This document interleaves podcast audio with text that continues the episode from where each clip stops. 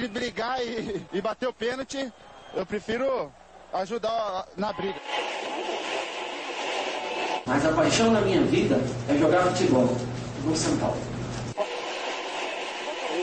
Eu só não falo palavrão porque eu sou um profeta, mas aqui é São Paulo. E começa agora mais um SPF Cast, o podcast da torcida tricolor.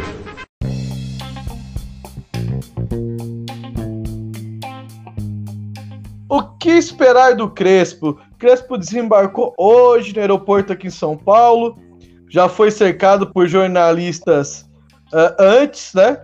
Jornalistas que gostam de tumultuar. A primeira pergunta que fizeram pro Crespo: como você encara o São Paulo que não ganha títulos há oito anos? Então, tipo, já, ele já chegou sabendo a pressão que tá aqui no São Paulo.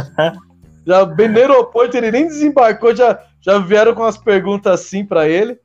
Então, amigos, o que esperar de Crespo? E aí, Leandro? Cara, difícil, né? Difícil fazer um prognóstico assim do, do técnico. Primeiro que o técnico ele tem poucos trabalhos assim na, na sua carreira ainda, então a gente não. É difícil definir o estilo de jogo, o estilo de, de como lidar com os jogadores, aquela coisa de como lidar com a imprensa. Ele nunca treinou um time do tamanho do São Paulo. O último trabalho dele, como todo mundo sabe, foi o Defensa e Justiça lá da, da Argentina. Ele foi campeão da Sul-Americana, com muitos méritos, porque a equipe era bem fraca, inclusive. Uhum. Mas é um torneio mata-mata, de tiro curto, aquela coisa toda. E, e tem todos os seus poréns com, num, que, o, que um torneio assim tem, né? Mas é difícil esperar, né? É, a gente sempre, quando chega um técnico novo, é, dá aquela renovada de esperanças, né? Que vem depois da demissão de um técnico, de um momento turbulento do clube, vai renovando a, a fila, né? Mais um ano passou, mais uma temporada vai se terminar vai se encerrar com a gente sem títulos. Então a pressão é gigantesca, tanto que a imprensa, que nem você falou, os jornalistas já estavam perguntando para ele no aeroporto como que é para ele assumir um clube como São Paulo sem ganhar nada há oito anos. Então já dá só por isso aí, acho que ele já teve a noção de, de que ele está indo para um clube muito diferente dos que ele tinha treinado até então. Então eu desejo toda a sorte, assim, de verdade ao, ao Crespo, que ele consiga tipo, gerenciar o elenco de maneira, tipo, competente. Acho que é um que a gente, talvez uma das críticas que dá para se fazer ao Diniz é conseguir rodar bem o elenco, conseguir usar a maior parte de maior número de jogadores possível é, para encontrar o seu time ideal ou os seus dois times ideais, de repente, um, um para competições de mata-mata, um para o Brasileirão, não sei, algo desse uhum. tipo, mas tem os seus jogadores de confiança, mas esteja flexível a, a mudar de opinião, a, a, aprender com seus erros, a saber que tem jogo que você tem que jogar, sei lá, fechar um pouco mais a casinha, de repente um clássico, e, e não ser tão não ser tão arrojado, e contra times menores que jogando no Morumbi, você tem que se impor como, como a grandeza do São Paulo pede que você se imponha. Então eu desejo sorte, mas é muito difícil prever o que vai acontecer com o Crespo como treinador. Eu acho que é uma grande aposta do São Paulo. É um treinador em ascensão, um treinador que acabou de ser campeão, então vem vindo numa crescente na sua carreira, mas dizer o que vai ser é difícil. Quando a gente olhava, sei lá, o Diniz no início do trabalho, sei lá, gente, algumas pessoas podem dizer que foi negativo o trabalho dele, mas no meu modo de ver foi melhor do que seria, do que muita gente pintava que seria quando ele foi contratado. Então é difícil prever antes antes de começar a ver o trabalho mesmo sendo feito. Antes dele começar a implementar a filosofia, de começar a ver quem será o time titular, quem ele vai pedir de reforço, se é que ele vai pedir, se ele vai ter verba para pedir de reforços e coisas desse tipo. Canela, o Crespo chegou aí com sua comissão técnica, né? São dois preparador físico, um treinador de goleiro, um auxiliar de campo e um que lá que, é um olheiro dele, né? O que indica novos talentos e faz análise de desempenho. O que, que você acha aí dessa equipe que vem, junto com o Crespo? E eu também queria que você falasse um pouco da análise de desempenho do São Paulo atual, né? São Paulo, só para o povo ter uma ideia, nossos analistas de desempenho avaliaram Calazans, Everton Felipe, só craque. Queria que você, o que você tem a dizer aí e se o será que esse analista de desempenho vai trazer aí jovens do mercado sul-americano? Igual a gente viu nos últimos dias aí, o River já fechou com dois, duas promessas do futebol sul-americano aí. Eu acho que é o que São Paulo tem que fazer daqui para frente. Olha aí, Canela. Então, o, o Crespo, é, eu desejo sorte a ele também, mas não, não só pelo por estar tá treinando o São Paulo, mas é porque é um cara que eu, eu já admirava ele como, como atacante, como jogador da Argentina, né? Eu já tinha admirava ele, era um dos principais atacantes que eu gostava de ver jogando pela Inter de Milão e tudo, é, no, no, bom e velho Pro Evolution Soccer. E, e cara, assim, é, é, é, muito complicado. Eu não sei se. É porque assim, a gente vai ter que ter tempo, né, cara? A gente não vai ter tempo. A gente acabou o Campeonato Brasileiro, já vai ter o Paulistão aí. É, então vai ser. A gente vai precisar de muita paciência da diretoria, da torcida, porque vai, você vai implementar um, um, trabalho novo de um técnico novo que teve três clubes pequenos na sua carreira, um título, um puta título por Defesa e Justiça, mas não é um, não é um título gigante, tão grande, do um clube tão grande como São Paulo. Eu acho que nesse primeiro ano vai ser difícil a gente conquistar alguma coisa, vai ser ótimo, perfeito se ganhar, mas eu acho que vai ser complicado.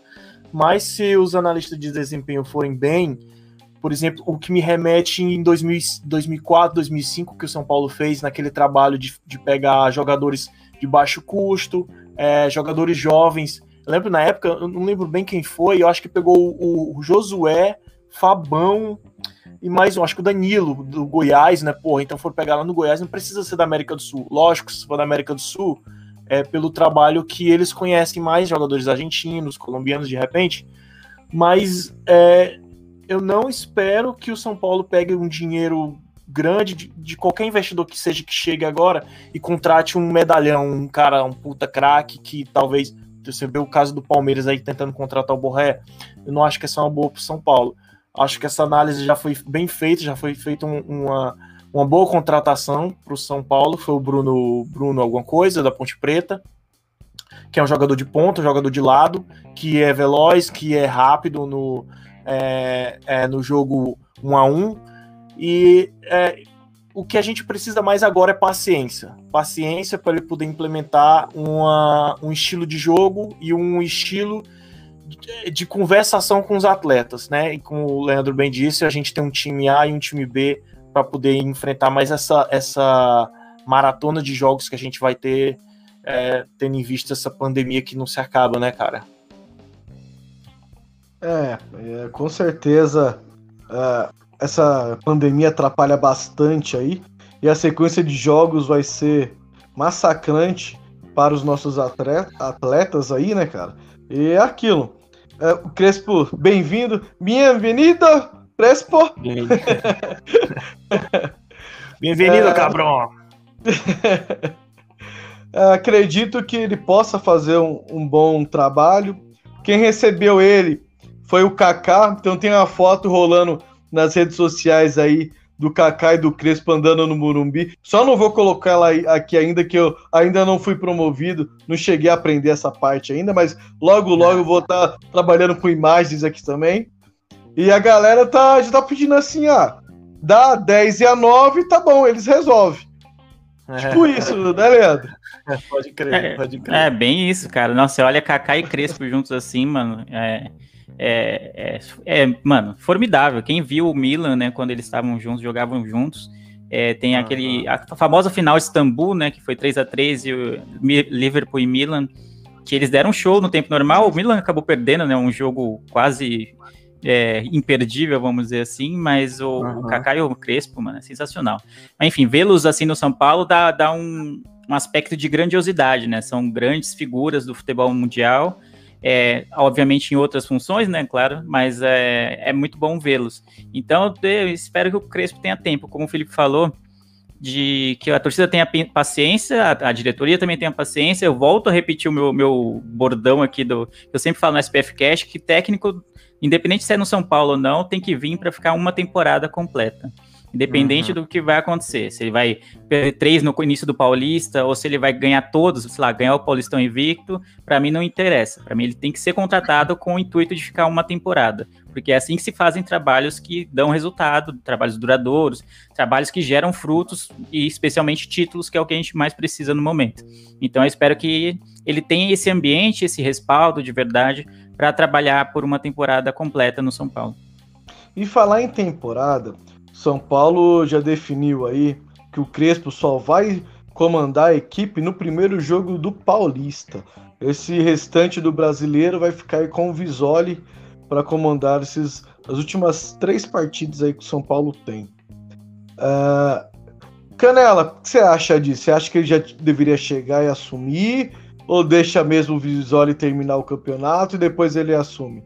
Isso porque o Thiago Nunes, quando foi pro Corinthians, aconteceu a mesma coisa, né? Ele tinha cinco jogos aí para terminar o campeonato. Ele optou por ficar esses cinco jogos só para conhecer o clube e assumir na temporada seguinte. Você concorda? Qual é a sua opinião sobre isso? É, eu tendo a concordar porque dá tempo dele conhecendo os atletas, vendo o jogo, os jogos que já não valem quase mais nada, né? O que tá valendo aí é a vaga na, no, no grupo, na fase de grupos da Libertadores, e ele vai conhecendo aos poucos. O problema é que eu penso muito do que aconteceu com o São Paulo quando o São Paulo contratou o Cuca. Vamos esperar o Cuca, então bota o Mancini. O Mancini fez o time voar. Ah, pô, tá aí, Cuca, tá preparado, o time é seu. Faça nossos sonhos realizados aí. Vai dar Brasileirão. Aí o Cuca chegou e não deu nada. Aí é foda, né, cara? Isso. Mas eu, eu espero que, que, que, tudo bem, faça essa estratégia, deixa ele jogar os três jogos com o São Paulo. Tá jogando melhor com os dois jogos que, que tá ele o Daniel Alves lá como técnico, né?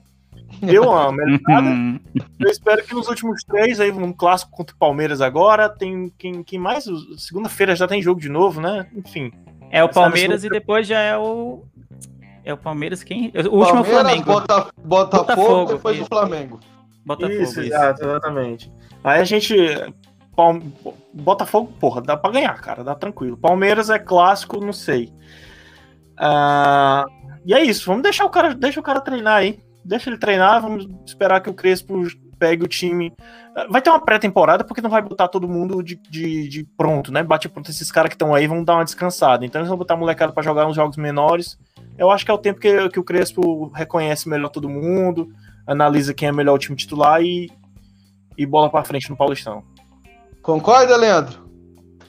Ah, eu concordo. É, ele entra, se ele entrasse agora, seria um turbilhão, porque ainda faltam três jogos, né? Como a gente citou agora, né? O Palmeiras logo sexta-feira agora, depois o Botafogo e finalizando contra o Flamengo no, no Morumbi. Bem ou mal, o São Paulo ainda tem, tem que garantir a vaga direta na Libertadores, então é, ainda há coisas em jogo, matematicamente a gente tem chance de título, então dentro do clube tem que ser lidado como, como tal, né? Se tem chance de título, você tem que falar, ah, tem chance, então, aquela coisa toda, aquele, aquele discurso protocolar, vamos dizer.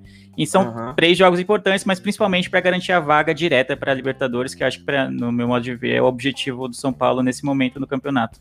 E colocar o Crespo numa roubada dessa, assim, já entrar numa pressão tão grande, seria muito ruim. Imagina se o, o time perde para o Palmeiras, que seria uma derrota, aspas, normal, porque é um clássico, sei lá, ganha do Botafogo e perde para o Flamengo, que também seria uma derrota normal, porque é um time forte. Já ia entrar com duas derrotas, assim, terminando a, a temporada com, de uma maneira meio melancólica, assim. Eu acho mais fácil ele conhecer o elenco de verdade. Porque se fosse um técnico do, uhum. do sabe, que já tivesse aqui no mercado brasileiro, ele conheceria os jogadores, conhecia como funciona, sabe como que é, o que é, o que é esperado de alguém que é técnico do São Paulo, conhece mais ou menos, já, já treinou com um, já treinou outro, já fez isso na base de não sei da onde. Não tem, o Crespo não tem essa bagagem no futebol brasileiro. Então, para ele é uma experiência completamente nova. Então, eu acho válido dar esse tempo para ele se acostumar com o elenco, conhecer a estrutura do clube, aquela coisa toda é, antes de assumir o São Paulo num, num turbilhão assim de, de, de, final de temporada. Então eu prefiro que ele comece já pensando num projeto para o Paulista e, e, sei lá, Libertadores, se a gente for disputar, espero que sim, né? Pelo menos a pré já está garantido, mas enfim, esperar a fase de grupos da Libertadores e as competições da temporada 2021. Eu acho mais prudente e mais cauteloso e de uma maneira acertada essa decisão de dele assumir só depois. Boa. E para as pessoas que têm superstição aí, uh, informativo, né? Ele é o sexto técnico argentino aí que vai comandar o São Paulo. Eu não tenho os nomes, eu me perdi os nomes de, dos técnicos anteriores argentinos aqui. Mas a cronologia deles uh, tá assim: um ganhou título pelo São Paulo, outro não. Um ganhou, outro não. E o Crespo tá na vez do cara que ganha o título.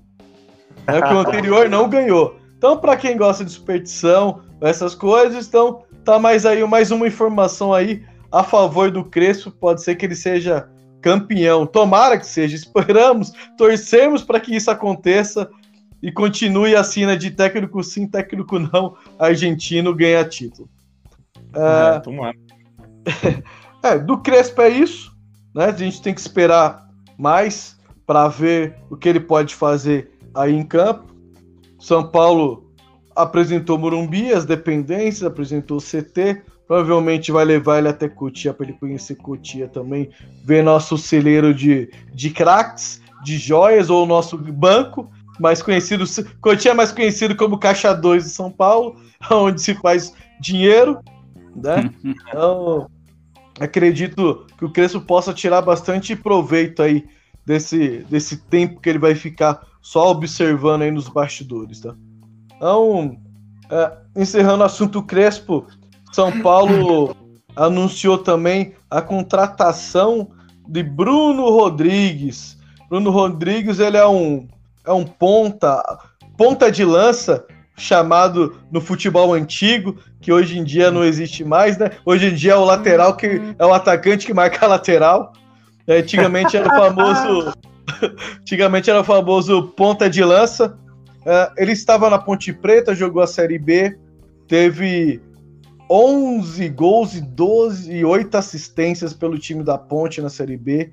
É um, o artilheiro do time. Então, é um jogador rápido, jogador do um contra um e jogador que sabe fazer gols também, né? Isso é muito importante, porque São Paulo tá precisando de jogadores que saibam fazer gols, porque perde muito, igual o senhor Pablo. Amigos de bancada, Leandro, Bruno Rodrigues, contratação na Surdina só apareceu quando estava fechado. Lembrando os, os tempos glórios do São Paulo, quando a gente acordava com a contratação. O que você me diz aí, Bruno Rodrigues? É, eu gostei, cara. Eu gostei. Eu passei o ano inteiro falando sobre a deficiência do elenco de São Paulo, especialmente em, em, jogadores que, que têm essas características que você falou, né? De, de ter o um contra um, de ir pro drible, de ter um bom poder de finalização e também o faro do gol, né? Como a gente fala. Então ele fez uma boa temporada pela Ponte Preta. Era a Ponte queria muito renovar com ele, se não me engano, fez duas ou três propostas de renovação para ele. Ele tinha sondagens do, do Ceará, do Cruzeiro, se não me engano, de outros clubes também, acho que do Fluminense. Fluminense. Isso, e aí ele não, não, não quis assinar e preferiu assinar com o São Paulo.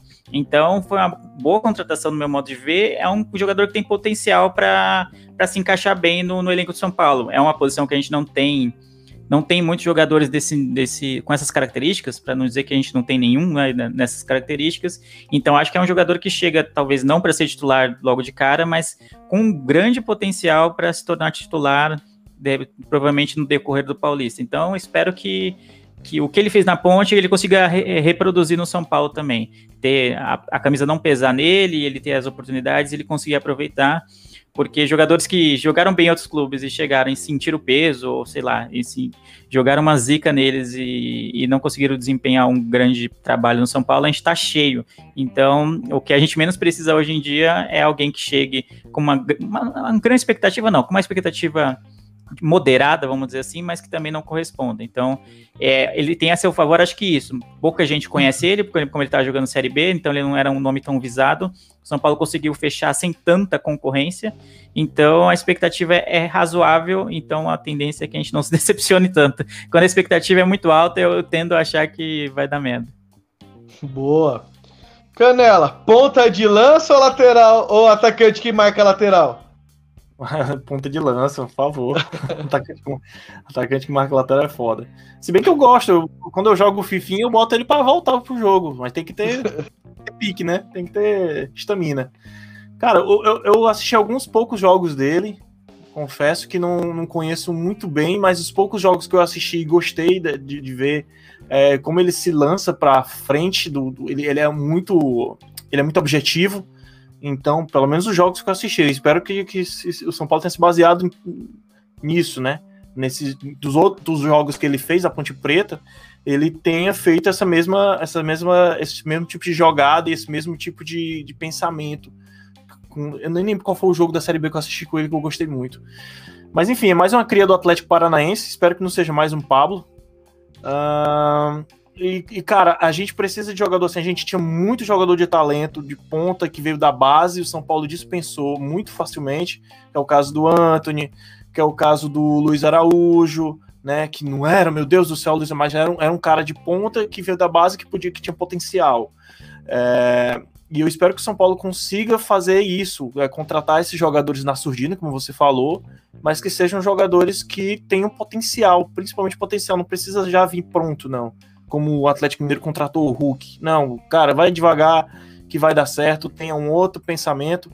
E, e invista bastante na Cutia, cara. Em Cutia, Cutia é, é a parada tem que investir em, em Cutia porque os caras, além de dar um retorno financeiro posterior lá na frente, os caras vêm com, a, com, a, com sangue, né, cara? Vem com sangue, fome de bola para jogar e mostrar serviço pelo São Paulo. E eu, eu é, espero que seja assim. Espero que. A, a, gente, não sei se vocês vão falar, mas a lista de dispensa é grande, né? Tem muito jogador que não interessa, pelo menos para mim. Dupla de zaga não me interessa. Os jogadores que estão emprestados, alguns não interessam. Tem um lateral que me interessa, sim. Talvez viesse seria bom. Né? Mas é, vamos esperar bastante do, do, do, do, do ataque do São Paulo agora esse ano 2021. Pelo amor de Deus, a gente precisa. Ah, boa. Uh, e falando aí mais do Bruno Fernandes aí, e aproveitando a, o que o nosso ouvinte disse aqui embaixo, né? O Bruno Fernandes é, é do, do Manchester é. United, é, mano. Se fosse esse aí, eu falo, aí sim, mano. É, é, que, sim, é que eu tava jogando, eu tava jogando FIFA hoje e eu contratei o Bruno Fernandes, aí eu tô com o Bruno Fernandes na cabeça. é, Bruno esse aí Rodrigues. podia carimbar, mano. Esse aí é do... Mas quem sabe? Você não, é, é, os contatos aqui com o São Paulo tá forte, você não sabe. Às vezes, se acordar amanhã, ó, cuidado, hein? Você é louco, mas vai ter, vai que penhorar o, o Morumbi, né, pra pagar o salário dele. Bom, o, então, falando mais dele aí, é, aparentemente a história dele é uma história bonita, uma história de superação. É um cara que veio do nada. O cara, por exemplo, o empresário descobriu ele do nada, deu oportunidade para ele ser jogador. Ele chegou a morar na lanchonete lá do cara, do restaurante do quando ele começou a treinar. Uh, Hoje conseguiu dar um, um carro pro cara, isso aí saiu nas reportagens, né? ele deu um carro pro, pro primeiro empresário ou pro empresário atual, não me lembro se é o atual ainda, mas é o cara que descobriu ele pro futebol. Uh, eu acho isso muito bacana.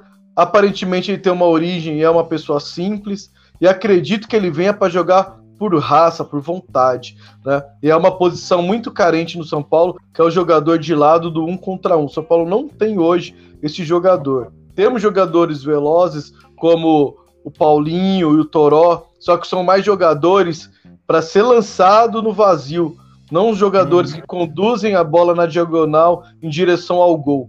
Então, é uma posição carente. E o São Paulo, para mim, fez um acerto de trazer um jogador assim, porque até na base não temos muitas opções. A opção que tinha era o Elinho, e o Elinho, ele não foi muito bem, não, aqui com o São Paulo, né? Agora que o futebol dele tá melhorando lá no RB Bragantino, né? Uh, e os outros que a gente tem na base são muito novos, né? Temos os irmãos Falcão, que são jogadores interessantes também, que podem atuar por ali, mas são muito novos, né? Ainda, ainda tem uma, uma etapa a cumprirem antes de subir pro profissional. E tem um é, Galeano... a gente nem teve, nem teve a copinha também para poder avaliar esses caras, né? E nem teve a copinha, esse ano não, vai, não teve a copinha, né? É, que é uma vitrine não só para venda de jogadores, mas para nós torcedores dar uma olhada na nossa base, ver como estão jogando, né? Uh, é. E o Galeano, Galeano subiu agora, com certeza vai ter oportunidades, só que ele não é o jogador do um contra um também, ele é um jogador mais finalizador, ele joga mais como um segundo atacante do que como um ponta, então é um jogador que gosta de fazer gol. Então, para mim, o São Paulo fez um, grande acerto aí nessa contratação. E espero que ele consiga chegar e aí e arrebentar e ligar pro Bruno Fernandes também para vir junto. Aí fica um monte de Bruno, tá tudo certo. tá em casa. Canela, você falou da lista de dispensa, né? Fala para mim aí quem são, qual seriam os jogadores que você dispensaria hoje do São Paulo? Do São Paulo, vamos lá. Dupla de zaga, Arboleda e, e, e e, caralho, como é o nome do maluco? Esqueci até o nome do maluco. É mais um Bruno, Bruno Alves. Ah, o Bruno Alves. Porra, cara, não me agrada. Eu não, não consigo, não consigo gostar deles dois. Uh, você tava falando que qualquer zagueiro consegue marcar o Pablo, até o Arboleda marca o Pablo, cara. Eu, eu, não, eu, não, eu não, curto muito eles. Uh, Se o Tietchan não tomar jeito também, vai embora, pode mandar. Treles, uh, o Carneiro também, é como, como o Leandro falou, não, se, tem que demonstrar, além de raça, tem que demonstrar futebol, né? É novo, dá para ter um, ainda um aprendizado aí com, com o Crespo. Uh, que mais? Quem, quem a gente tem de elenco aí? O Vitor Bueno, porra, dá pra ganhar uma grana, cara, com essa galera aí. Everton, Everton Felipe também, quando voltar do empréstimo aí. Tem o, o lateral esquerdo do São Paulo, que, tá, que jogou no Vitória, como é o nome dele? Tem um chutaço, batia falta, que só uma porra. Lateral esquerdo. Ah, o. Que tá emprestado pro esporte, você é, fala? O Júnior Tavares. É. Isso, cara, eu, eu curto ele, cara. Se ele for, é porque ele é um pouco cabeça quente e ele é um pouco. É, eu não acho que ele defende tão bem.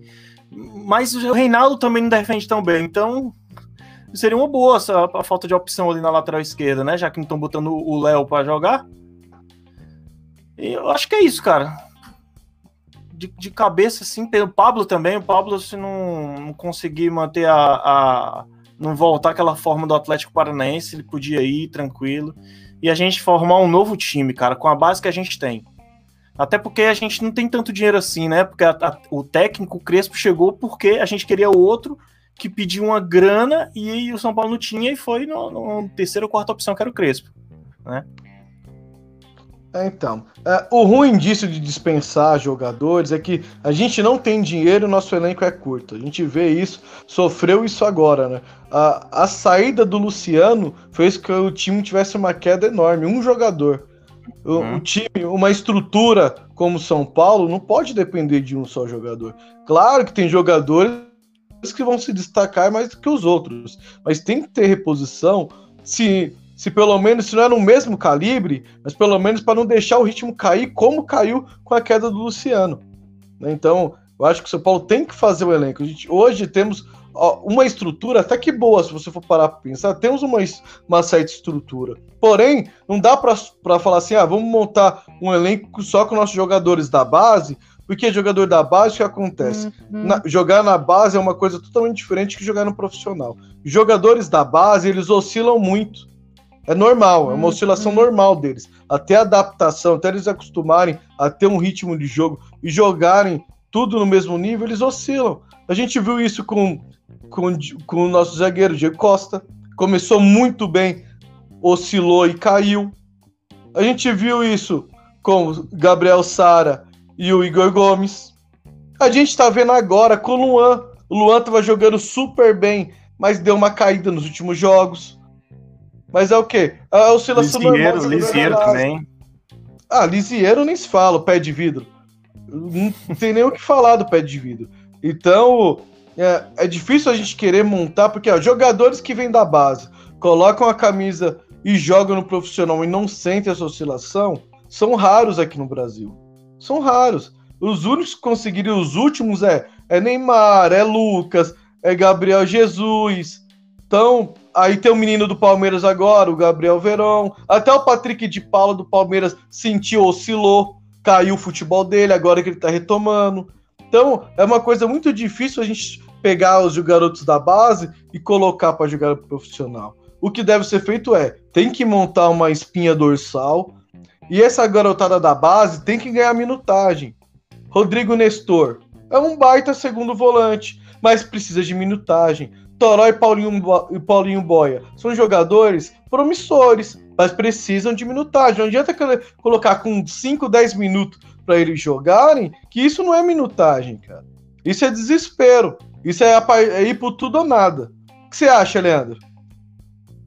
Concordo com o que você falou. Eu gosto, por exemplo, do Paulinho Boia, é um jogador que, nas vezes que entrou, Hum, é, eu acho que não comprometeu. Ele teve, teve boas hum. atuações, teve boas participações, não sentiu o peso da camisa, como a gente costuma dizer. Mas ele só tem entrado nos últimos. lá do, do no segundo turno brasileiro, ele só entra em roubada. Toró também basicamente só entra em roubada, com pouco tempo de, de, de, jogo. Geralmente, quando a gente já tá perdendo de 2, 3 a 1, algo desse tipo, aí é muito difícil. É muito mais difícil que alguém consiga mostrar é, serviço numas uhum. condições dessas, sabe? É, é, é, difícil. O Fernando tá falando que o Pablo tem que trocar de, de profissão. É, e é difícil não, não concordar com esse argumento, mas é embaçado. Eu acho que o Pablo, na, ainda falando da lista de dispensa, talvez seja um que talvez não vendido, mas de repente emprestado para um outro clube, de repente. De repente ele reencontra o futebol dele em outro clube e volte mais valorizado para o São Paulo, ou alguém se interesse por comprar ele lá no, durante o empréstimo, e a gente consiga ou se livrar de, de, dessa bala que é pagar o salário dele, ou de repente fazer ele reencontrar o futebol, porque do jeito que tá não dá. E não foram faltas de chance, não foi falta de oportunidade. Então é bem complicado. Mas aí, tipo, lista de dispensa, por exemplo, para mim o Vitor Bueno tem que encabeçar a lista de dispensa. É um jogador que demonstra pouquíssima vontade de jogar. Não é, não é só tá mal. Mal por mal, realmente o Pablo acho que tá até pior que o Vitor Bueno. Mas o Pablo eu vejo ele com mais vontade do que o Vitor Bueno quando entra. Entendeu? É muito complicado defender o Vitor Bueno. Fora outros jogadores, acho que o Juan Fernando provavelmente vai sair, né? Acho que já anunciou que não, não, não fica no São Paulo. O Gonçalo Carneiro provavelmente saia também, o, sei lá, o Trellis também podia sair, mas aí, tipo, tirando duas opções de centroavante nato, vamos dizer assim, a gente vai precisar de mais, ou subgente da base, ou de alguém lá para fazer dupla com o Luciano, para formar o ataque, para ter opções, né? Para a gente não ficar dependendo só do Luciano e de repente ele se machucar de novo, tá suspenso, não tá disponível e a gente sofrer de novo, como sofreu agora no fim do Campeonato Brasileiro. Então, até a lista de dispensa tem que ser feita com sabedoria, não dá para sair também, ah, vamos economizar na folha e dispensar todo mundo. Aí chega lá, não tem opção nenhuma pro banco, e aí você, lá, com quatro, cinco competições durante o ano e não tem um elenco à altura, você não consegue montar uma equipe base que uma, uma espinha, assim, que, que, nem você falou, que vai ser titular sempre, com algumas variações, tipo, com dois, três jogadores para cada outra posição. É difícil. Então tem que ser feito, mas tem que ser feito com, com sabedoria. Não dá para sair só dispensando, pensando no dinheiro, que realmente a gente precisa pensar, mas tem que ver que o elenco não pode ficar defasado em posições que a gente já está precisando de, de peças. Né?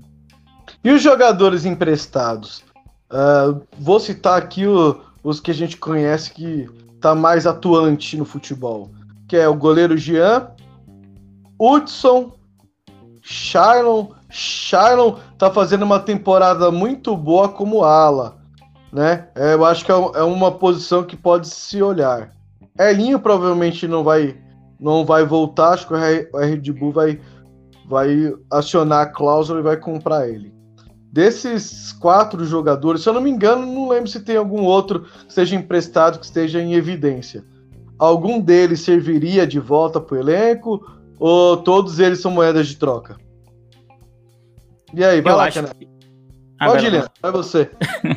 eu acho que acho que desses aí que você falou, acho que todos poderiam ser moeda de troca. O Hudson, nunca gostei dele no São Paulo, nunca tipo, justificou a titularidade que ele teve por tanto tempo, então para mim não, não tem que ser titular, apesar dele, acho que tá até bem no, no Fluminense, mas não, não vejo ele se encaixando hoje no, no, no, no elenco do São Paulo. For do Shailon, talvez seja o mais surpreendente, né? O Shailon saiu daqui meio que pela porta dos fundos, meio que tipo, ah, mano, tipo, sabe, uma decepção, algo assim, alguém que tinha algo sobre quem se tinha alguma expectativa e não correspondeu no São Paulo. E, e, no Goiás tem vindo bem, mas eu não acho ainda que seja também o, o, caso de voltar. O Elinho também foi, era o clássico caso de pessoa, jogador que precisava de rodagem, né? No São Paulo entrava em algumas fogueiras, era muito cobrado assim pela, pela, pela torcida e tal de que fosse bem logo de cara e não foi o que aconteceu. Jogou umas partidas bem, mas jogou muitas ruins. Então, e no, no Red Bull Bragantino ele se encontrou, né? Tá jogando solto, tá jogando sem peso nenhum ali. Então se encaixou muito e, como você falou, provavelmente o Red Bull vai exercer a cláusula de compra, né? O direito de compra lá do, que estava previsto no empréstimo. E quem mais se falou, o Jean, pra mim, ele pode ir pra puta que eu pariu. Pra mim, não quero ele tão cedo no São Paulo. O cara agressor de mulher, pra mim, já é bem difícil ver ele em posição de destaque num clube da Série A do, do Campeonato Brasileiro. É uma questão bem polêmica, enfim, a gente não vai entrar nessa, nessa, nesse mérito, acho que aqui agora, mas para mim, no São Paulo, eu não, não quero. E aí, Felipe, concorda? Concordo com o Jean tanto pela, pelos bastidores dele, a vida pessoal dele, quanto como cabeça, né? Eu não sei se ele tem estabilidade para um grande clube. Você vê que ele se fez nos clubes, puta, não posso falar menor que é o Bahia, né? Mas menor que o São Paulo é. E o Atlético Goianiense, mas eu não queria ele não. É, quem mais se falou? Hudson, Shailon e Elinho. Ah, é, o Hudson, eu, eu, eu, eu, gostava dele um pouco, Eu, eu gosto do como ele tá jogando hoje em dia. E seria uma boa opção pro meio campo ali, caso o, o, o Luan se machucasse, né? Para fazer o meio de campo. E o Shailon também, cara. Eu acho que o Shailon vive um bom momento, seria uma boa aposta. E seria, seria um valor baixo, não seria tão alto, porque seria em volta de empréstimo, né? Podia fazer uma, um novo acordo com ele, com pagando um pouco menos, ou pagando o que ele ganha hoje, assim, mas sei lá, com alguns descontos. Seria uma boa pro São Paulo. A gente precisa de jogador para ala. Outra coisa que eu faria, o Elinho, cara, o Elinho. O Elinho, não sei, cara. O Elinho entrava no São Paulo, eu tinha muita esperança dele ser um novo Anthony, mas ele não correspondia. E agora no, no Red Bull, acho que com a, com a, com a, a equipe que tem lá, é, tanto a equipe de fora como os jogadores, os próprios jogadores fizeram ele jogar mais do que no São Paulo. Se ele viesse jogando o que ele tá jogando no Red Bull, pode vir, cara. Bem-vindo demais pra caramba tanto pelo valor financeiro, porque também ele é cria do São Paulo, né? Seria uma ótima. E eu queria que o, que o Crespo finalmente botasse na cabeça do Daniel Alves que ele é lateral. Porque a gente, se o Juan Fran sair, vai ficar só com o Igor Vinícius e ele, cara. Precisar contratar outro, já tem um lateral, toma a camisa 2, deixa 10 para quem merece. Na verdade, para mim, o Daniel e nem o Igor são laterais. Eles são alas. Eles não são laterais. É. O Igor marca muito mal. O Daniel sabe marcar, mas ele não tem fôlego para isso. É, Se pode colocar lateral... o Reinaldo no, bolo, no bolo, então, também. Não, sim, o Reinaldo também. Reinaldo também não é lateral. Reinaldo não é, é não é, não é. Reinaldo é, é ala. Ele, ele apoia muito bem, porém a recomposição é lenta e é estabanada. Então, o Daniel, dos três, é o que marca melhor. Porém, ele não tem esse fôlego para ir e voltar. Porque se ele jogar como lateral, ele vai fazer ultrapassagem toda hora. Toda hora ele vai fazer ultrapassagem. E a gente não tem um zagueiro rápido para fazer a cobertura. A gente vê isso na seleção brasileira, quando ele jogava com o Thiago Silva, por exemplo. O Thiago Silva era lento. Então, muitas bolas nas costas do Daniel Alves. A gente não tem volante rápido também para fazer essa cobertura. A não ser que o Crespo chegue e fale, ó, eu gosto de jogar no 3-5-2, que era assim que eu jogava no Defensa e Justiça. Então, eu vou jogar no 3-5-2. Daniel, você vai ser um novo Souza. Reinaldo, você vai ser um novo Júnior. Ah, comparação pesada, né? Mas é só, só a posição de jogar, tá? Porque futebol, a gente sabe que, que não dá. Não vamos falar aqui também, eu sou louco, eu, eu também não sou tão, tão louco assim, tá? É só, por, só a posição. Porque não, no 3-5-2. Porque quando a gente tinha aquele 3-5-2 com o Júnior de um lado e o Cicinho na época do outro, eram dois jogadores que toda hora eles cortavam pro meio e ajudavam a armação do time. Uhum. Então, o São Paulo não tinha o Danilo só como armador. Então, o São Paulo é. tinha, um, tinha o, o Cicinho de um lado e tinha o Júnior do outro. Ambos ajudavam a armar o time. E o Dani Alves, ele consegue armar um time pelo lado direito, para mim ia ser excepcional. E o Reinaldo pelo lado esquerdo também ia ser excepcional. Reinaldo, para mim, ia crescer muito jogando como ala, assim como ele jogou na Ponte, assim como ele jogou na Chapecoense. Chapecoense, é. Ele era ala. E o Daniel então, Alves fez isso tanto. Jogou como lateral no Barcelona, no papel, mas no, na função, como o meio-campo ajudava muito, ele era quase um ala ali. E na Juventus também. Sim. Na Juventus ele era muito ala direito. Não, no PSG ele era. ele jogava na frente do lateral no PSG. Pois é, também. Então, eu acredito ali que o, se com as peças que temos hoje, tá? Não sei se o Crespo vai fazer isso, mas com as peças uhum. que temos hoje, e temos esses três jogadores, e tem o Shailon, que é um jogador nosso, que tá jogando muito bem como ala, que poderia ser o reserva imediato do Reinaldo, uhum. porque o Léo, para mim, pode ser um terceiro zagueiro. Eu aceito o Léo como terceiro zagueiro. É novo, Também. pode aprender bastante coisa ainda. Mas o Léo, uhum. como ala, ele é fraco, ele não apoia bem. Não gosto não. Do, do, apoio do Léo. Então, pra, eu traria o Shailon de volta pensando no 3-5-2. Só que aí o São Paulo precisa de contratar zagueiro. Porque para você jogar no 3-5-2, além de você ter zagueiros que saibam fazer muito bem a cobertura e tem que ser rápido, eles têm que saber sair jogando. Hoje, os zagueiros do São Paulo, infelizmente, sente essa questão de sair jogando. Porque o Léo ainda tem muito a aprender. Ele, quando começou junto com, com o Diego Costa, ele acertava vários passes bons, mas depois ele perdeu a confiança. Então ele precisa uhum. de voltar a confiança para dar aquele passo que corta linhas. O Diego Costa também caiu muito de produção e os dois são moleques. Eu vejo eles como bons reservas, Uhum. não como titulares do São Paulo. Bruno Alves e o Arboleda não são esses zagueiros, eles são os zagueiros do combate. O Bruno Alves até mais da cobertura, eu gosto muito da cobertura que o Bruno Alves faz.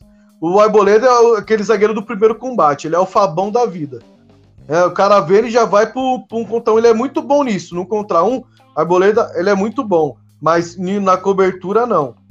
E a gente precisa faz, ter esse, o zagueiro que saiba sa- sair jogando, né? Acho que é o grande meta é esse. E também o Arboleda, querendo ou não, ele, pelos episódios extra-campo dele, a, a imagem dele já não é a mesma de quando ele chegou. Então, se o São Paulo arrumar um negócio bom, seria bom vendê-lo. Porque tem jogadores que, que já, já não dá mais, né? A torcida não aguenta mais. Então, o, o primeiro erro que o cara cometer, a torcida vai crucificar o cara. Aí o cara perde confiança. O futebol do cara vai lá pra baixo, até o cara recuperar tudo, se recuperar, né? Tem esse detalhe. Então, Isso, né? né? e precisa de volante também, né? Primeiro volante. Porque só temos o Luan, mas o Luan é base, o Luan oscila. Ele é um bom jogador, mas ele oscila. Ele não tem estatura, ele é baixo. Pra quem joga com três. Para jogar de primeiro volante com três zagueiros, precisa de um volante alto para subir na primeira bola que vem quebrada do adversário. A gente não tem esse cara hoje no meio campo. São todos jogadores de estatura baixa. Dani Alves, Tietê, o Igor Gomes, o Sara. São jogadores baixos que não vão nessa primeira bola. São Paulo não tem esse cara hoje. Precisa do- desse jogador. Aquela coisa que o Jusilei fazia na época. O Jusilei, depois que engordou. Eu falo Jusilei quando chegou. O, futebol ótimo que ele apresentou. Ele era esse cara. Primeira bola, ele estava em todas. São Paulo não tem esse cara hoje. Então, eu penso nisso como, como esquema de jogo, né? Vamos ver aí o que o, que o Crespo vai, vai montar, vai propor aí para os nossos jogadores. Bom, já falei demais. Canela, mais alguma coisa para falar sobre o, o São Paulo? Deixei passar alguma coisa? Ou já falamos tudo aí, mais ou menos? Você também, Leandro, Tudo, falou tudo? É, Eu acho que a gente fez, falou tudo, só não falou da, da proposta que, que acabou não saindo, que foi a do Canu, do Botafogo, né? Que pediu muito, pediu 9 milhões, o São Paulo não, não quis pagar, ou não quer pagar ainda por, conta do, da crise Ah, São- financeira. e tudo. São Paulo fez uma, fez uma proposta hoje pro Canu novamente de 6 milhões de reais, né?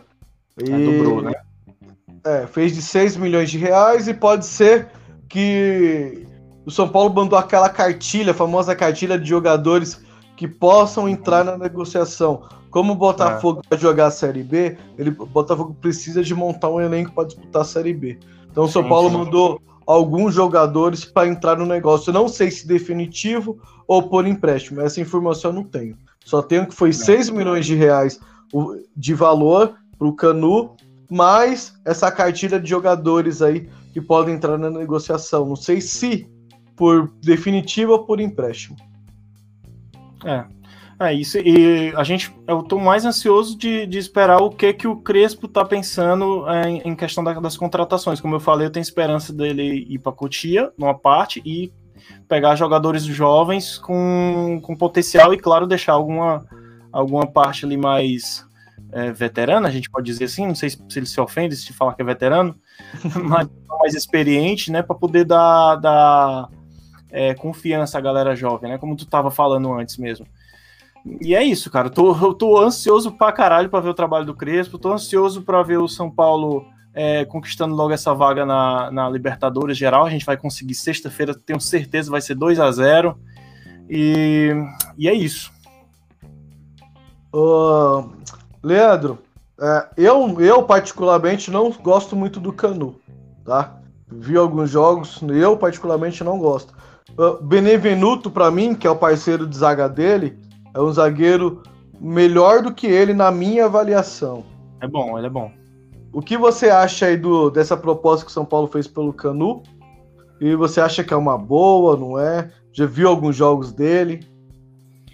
É, eu cheguei a ver alguns jogos do Botafogo e, e é, e é tenso, né, falar disso, porque o Botafogo foi muito mal no brasileiro, como um todo. Ele venceu, sei lá, quatro, cinco jogos no, no campeonato inteiro.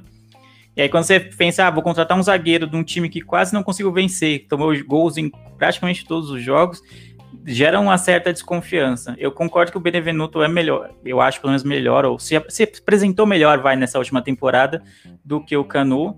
Então, de repente, por ele seria valia mais a pena investir no, no Benevenuto para compor elenco, de repente, não sei, né, numa eventual saída do, uhum. lá, do Arboleda ou do, de algum outro zagueiro nosso, para ele compor lá, acho que seria interessante. O Canu, não sei, cara. Para mim, acho que é mais uma aposta, tipo, pensando no, no, nos cofres de São Paulo que são tá baixo, né? Não pode gastar muita coisa. Então vamos gastar tipo, procurar times que, por exemplo, o Botafogo caiu já. Então eles vão disputar a Série B, então eles vão ter que fazer uma série de cortes no orçamento, porque a cota de TV vai ser menor, tudo vai ser mais reduzido no, na, na, próxima temporada. Então, ir atrás de jogadores de time assim é uma oportunidade nesse sentido, né? De que, de repente, você pode conseguir uma boa pechincha em jogadores que são bons, mas estavam prejudicados, vamos dizer assim, num elenco ruim ou um elenco que não estava desempenhando um bom papel. Então, eu, eu, pelo que eu vi aqui, a proposta era de, o São Paulo ofereceu hoje é, 3,2 milhões pelo Cano, mas pelos 60% dele, do direito dele. E o Botafogo quer é, 6 milhões no, no Cano. 6 milhões eu acho que já é um valor um pouquinho alto. 3,2 já, já é um valor mais ok por 60% já é um valor mais dentro da realidade, assim.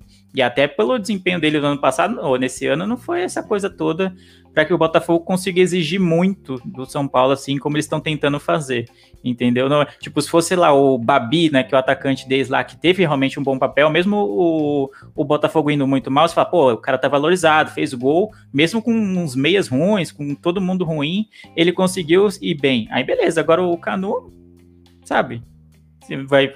Não dá para dizer, citar aqui alguns jogos realmente que ele foi tão bem assim para justificar uma pedida tão alta do Botafogo. Eu entendo o raciocínio da diretoria do Botafogo em querer fazer caixa, né? Querer fazer dinheiro com um jogador que foi importante para eles e que provavelmente vai sair do elenco de qualquer forma.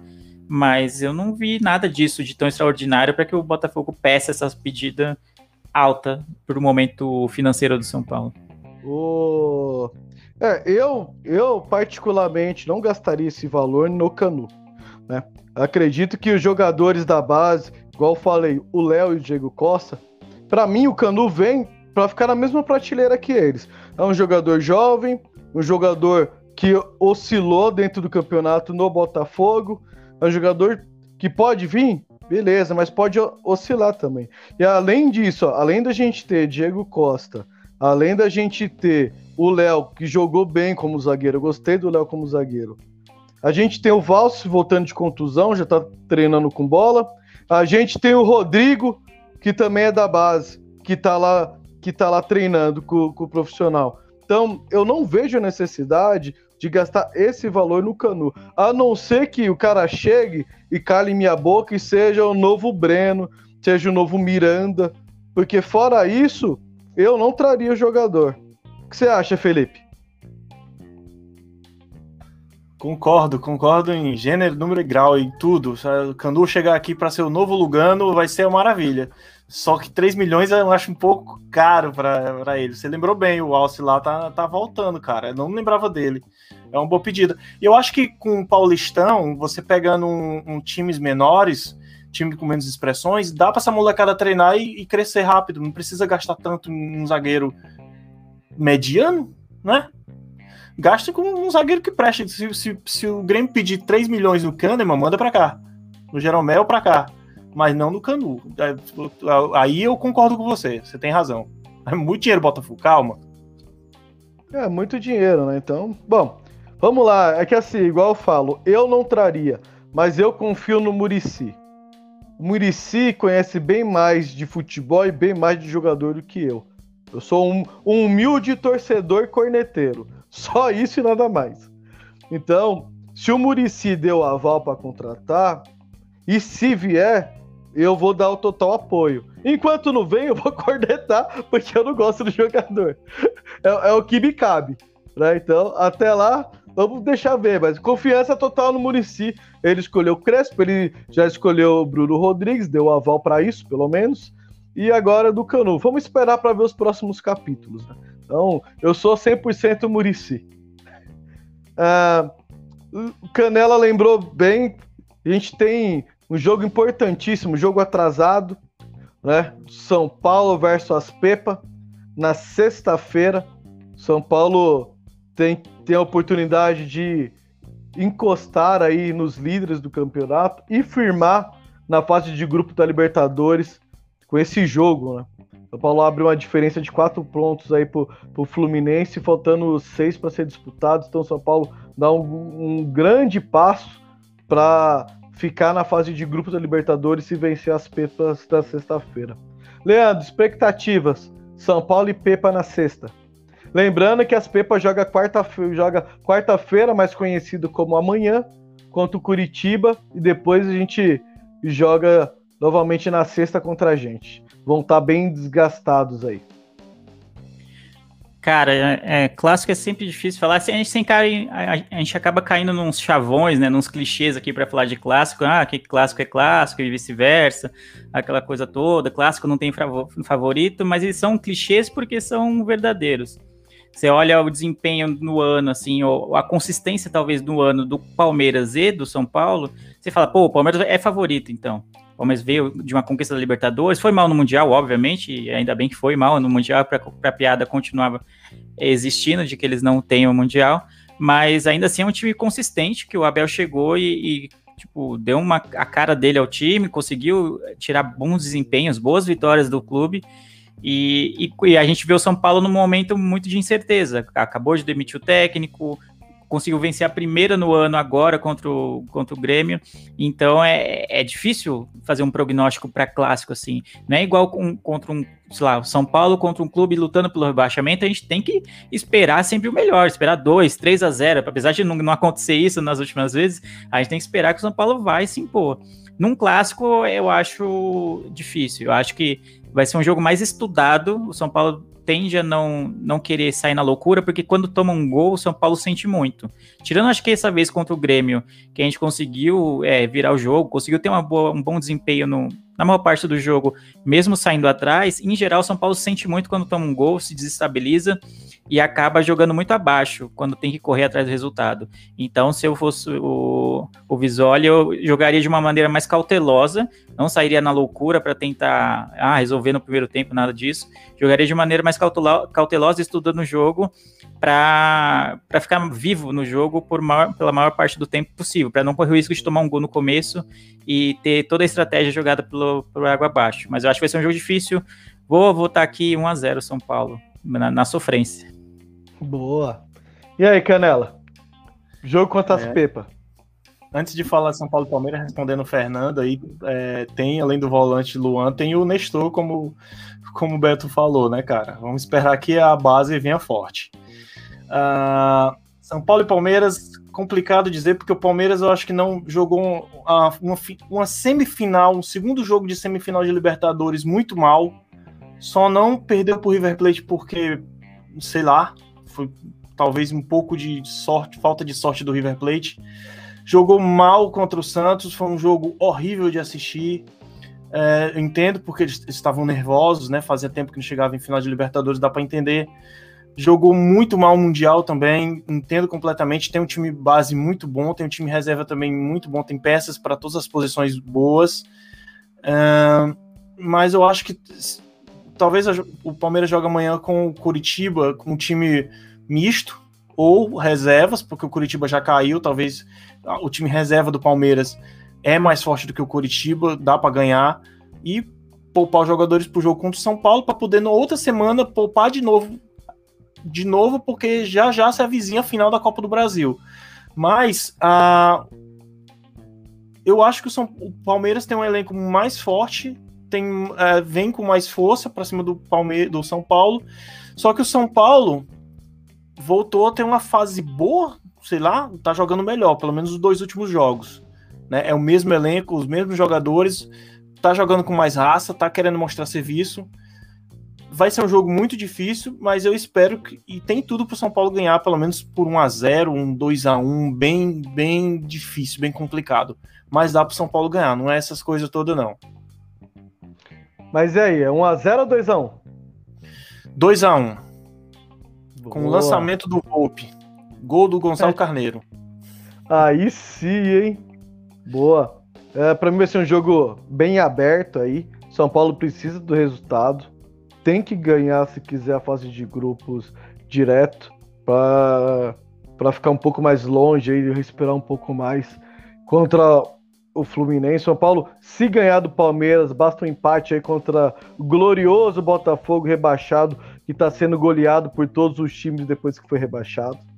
Então, eu acho que o São Paulo tem por obrigação, né, pelo menos igualar o jogo na vontade. Né? É. Tecnicamente, eles têm um time melhor, a gente tem que reconhecer isso. Porém, na raça, temos um time mais raçudo, acredito mais nos jogadores do São Paulo. Então, para mim, o São Paulo ganha de 2 a 0 com um gol do Perninha, né? Lei do ex aí, gol do Perninha. Engraçado que Perninha ficou, hein, cara. Não então, é, cara. Coitado. Perninha ficou, pior que você é foda. Então, para mim, o São Paulo ganha de 2 a 0 aí, um dos gols vai ser do Perninha. Né, então. E o outro vai ser do. E o outro gol vai ser do King Naldo de pênalti. Vai afundar o Everton. o... Bom, eu acho que, que é isso. Acho que agora falamos tudo aí. Já temos uma hora e vinte. É o Ju que vai editar mesmo, então não tô nem preocupado com o tempo. Ele sempre, ele sempre me xinga que toda vez que eu fico mandando aqui, eu deixo o tempo correr. Se dependesse de mim aqui, a gente ia ficar mais umas três horas falando de São Paulo. Para é, mim é sessão, des... para mim é sessão descarrego, né? Meus amigos aqui, minha nossa terapia de grupo falar é. de São Paulo. Mas é isso aí. Uh, Leandro, deixa seu, suas considerações finais, deixa seu jabá aí para os nossos amigos Milps. Manda bala, Leandro. Satisfação participar de novo, Beto. Obrigado pelo convite. Felipe Canela, sempre é um prazer também estar partilhando a bancada contigo. Obrigado a quem acompanhou pelo, pelo YouTube, quem vai acompanhar depois como podcast. Então é isso. O, o SPF Cash, quando o Gil não tá, dura até o acréscimo do jogo contra o Grêmio, né? Até empatar o negócio, basicamente. É Mas é isso. Então, se você gosta de me ouvir aqui, quer me ouvir falar sobre outras coisas mais felizes que não sejam São Paulo, é, eu tenho um podcast semanal sobre cultura pop, séries, filmes, cotidiano e afins, é o Miopia. Você procure no YouTube, ou procure no, no Twitter na, e no Instagram pelo arroba podcast Miopia. Toda segunda-feira são episódio novo, então vai lá se você gosta de podcast, gosta do São Paulo e gosta de filmes, séries e afins, então você acha que vai curtir. Então ouçam lá o Miopia. Obrigado pelo convite e é isso. Até a próxima. Boa, Leandro. Felipe Canela, considerações finais e deixe seu jabá para os caneleiros de plantão. É. Cara, um prazer gravar sobre São Paulo. Consegui chegar aqui na carreira. Eu vim correndo, cara. Eu tenho, eu tenho um, ando um quilômetro depois que eu desci de ônibus para chegar aqui na minha casa. Eu vim correndo, porra, vou falar do São Paulo. Já, já furei contra o Ceará, que o Gil me convidou e não deu certo eu, gravar, porque eu tava trabalhando. Mas agora deu certo, é um prazer. Prazer, Leandro, gravar também contigo. Assim que eu vi tua cara, eu, porra, vai gravar, é legal. Os comentários dele me faz pensar, às vezes. Assim, pô, eu tô falando merda aqui, então ele tá falando certo. e, cara, eu tenho um podcast também, não é tão religioso como o SPFC Cash e nem tão religioso quanto o Miopia, que solta toda segunda-feira, mas quando dá vontade, quando eu tô sem trabalhar muito, eu solto o Papo Canela depois das rodadas do Brasileirão, geralmente é segunda-feira, né? Era para ter saído ontem, mas eu tava cansado. Mas acessa lá o Turno Livre, Turno Livre é o, é o nosso guarda-chuva de podcast, que tem um papo canela lá, onde a gente fala de futebol. Tem o, o Play. Ele ia me matar se eu falasse Playcast, mas tem o Mr. Play, que é o do meu amigo Lucas, que fala sobre coisas do cotidiano e várias coisas. Inclusive, vai sair um amanhã, se você está escutando no dia que saiu o SPF Cast, né? Vai sair hoje? Vai sair na quarta-feira? Não sei. Procura lá no Turno Livre, vai ter. Tem um cerveja barato do Sebs também, tem um quadrinhos de narrativa, tem um monte de coisa lá. A gente fala de filme, de futebol, de um monte de coisa. É bem legal. É bem gostoso quando sai. Boa. Não, eu quero agradecer meus amigos de bancada. Sempre uma honra compartilhar essa terapia em grupo. Faz muito bem para mim, com certeza faz para vocês. Que falar de São Paulo faz bem para qualquer São Paulino. Uhum. Ficamos por aqui. Agradeço aos ouvintes por ouvir as minhas groselhas como sempre. Tamo junto, até a próxima e fui! Mandar um abraço pro Rafael que caiu no começo da live. É, um abraço pro, o Rafael. O Rafael caiu, infelizmente, aí. Mas logo, logo vai ter convite para ele participar aqui de novo com a gente. Ele fez um. Ele caiu hoje em homenagem aí, né, ao Botafogo, que já caiu, vai ser nosso rival, que a gente possa conseguir ganhar aí. É uma homenagem referente a 2017, que eles gritaram que a gente ia jogar a Série B. Então, parabéns, Rafael, pela homenagem aí ao Botafogo. Muito bem feita. Ficou perfeito. Foi caindo, caindo, caindo, caiu e não voltou mais. Mas é isso aí. Ah, e, e para quem não viu, né, Felipe? Cadê a máscara do Jason, Felipe? Ah! Faltou a máscara do Jason. Vamos! é isso aí. Fui. Valeu, galera.